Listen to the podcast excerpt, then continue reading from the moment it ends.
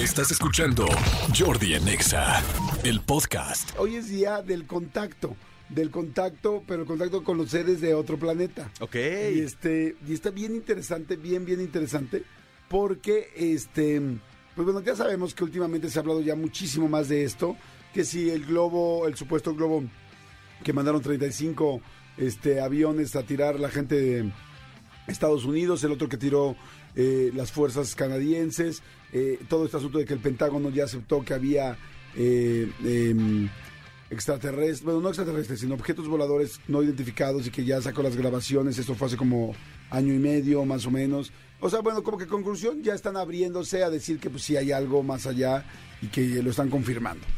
Pero fíjate que la semana pasada, sí, el domingo, subimos la entrevista, tú lo sabes porque tú estuviste ahí presente, evidentemente, de Amanda Miguel y de Ana Victoria. Sí, señor. Que estuvo muy interesante. Y yo arranqué la entrevista preguntándole a, eh, Amanda Miguel vivía en un país, en un país, discúlpeme, eh, bueno, sí, en Argentina, pero en una En ciudad, poblado, en un poblado de la Patagonia, que la Patagonia, como ustedes saben, pues es la parte sur eh, donde termina el continente eh, americano.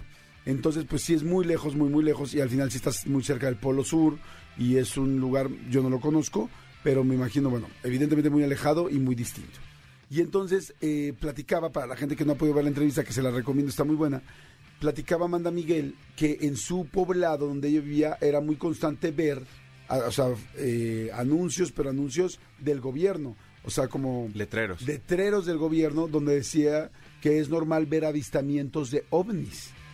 Entonces decías, ay güey, o sea, si un gobierno, como que una cosa es un el hablar y el yo vi, te juro, y otra cosa es que el gobierno o, ta- o una autoridad de un poblado, ciudad, país, en este caso, eh, acepte y ponga, es normal, así como cuando ven cruce de venados, cruce de búfalos, tengan cuidado con esto, de eslaves, Exacto. que te pongan avistamientos, eh, posibles avistamientos, como diciendo, no te asustes, es normal.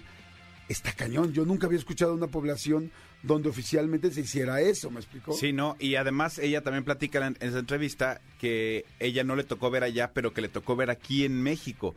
Ellos tienen una casa muy grande, muy bonita, eh, eh, ella y Diego, que en paz descanse, Diego Verdaguer, este, por el desierto de los leones, y que le- y ahí vean la entrevista porque para que vean lo que lo que ella narra, que vio que incluso le hablaron a Maussan, que es su vecino. Exacto, sí, pero eh, está muy cañón porque dice que, eh, según yo comentaba, lo que vio aquí en México y que también de chiquita sí había visto cosas ahí, que había visto muchas luces, Luces, y que había, pero que decía, un show de luces. Hay un momento donde Amanda Miguel, digo que dices, güey, o sea, como que al chorero de tu oficina, eh, del comando Godín, dices, este güey siempre tiene una nueva historia.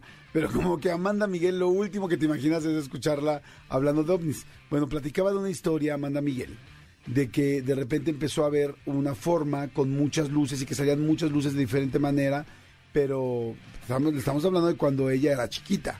O sea, Amanda Miguel debe tener, no sé, unos 65 años, 60 años, porque Diego Verdaguer murió a los 70, Amanda Miguel, eh, pues mínimo, máximo, yo creo que llevaba 10 porque se veían muy de la edad.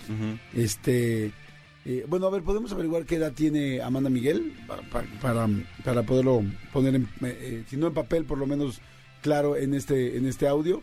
Tiene 61. ¿51? 6-6. 66, perdón. 66, ok. 66, ven, o sea, como les digo, más o menos.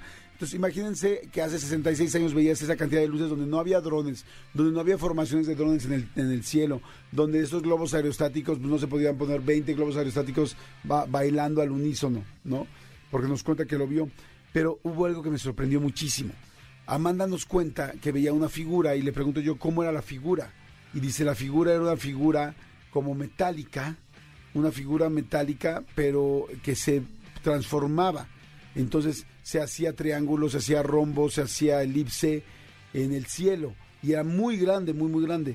Y cuando dijo metálica, yo en lo personal me imaginé este asunto de Morpheus. ¿Te acuerdas de Terminator? Cuando Terminator se, vol- se convertía en... Como en este- mercurio como en líquido. mercurio líquido, exactamente, lo dijiste, no, nunca mejor dicho, como mercurio líquido. Y así me lo imaginé en el cielo y dices, güey, tú puedes ver una luz y dudar, tú puedes ver algo a lo lejos y, y que pueda parecer que sea otra cosa, pero ver enfrente de ti, muy cercano, algo gigante, de figura, de, de- como de mercurio líquido, como de metal, que se está haciendo diferentes formas y luego saca muchas luces hace 60 años, dices, no manches, no hay manera. Bueno, es que yo soy muy pro ovni. Sí. amigo. Pues mira, yo, yo, yo no, no es que sea ni pro ni en contra, simple, o sea, yo respeto muchísimo y, y, y yo sí creo que mm, estamos tan avanzados aquí en, la- en, en, en esta, en esta tierra y estamos tan adelantados a muchas cosas que no veo por qué no sería eh, lógico que en otra parte de la galaxia, del universo, de, de lo que sea, este exista otra, otra civilización.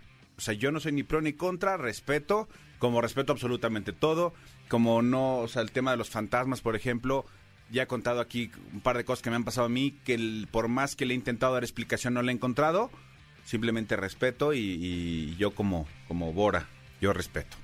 Oigan, pues este, pues bueno, conclusión del Día Mundial del Contacto, fíjense, les va. Les voy a leer exactamente qué, qué dice la efeméride.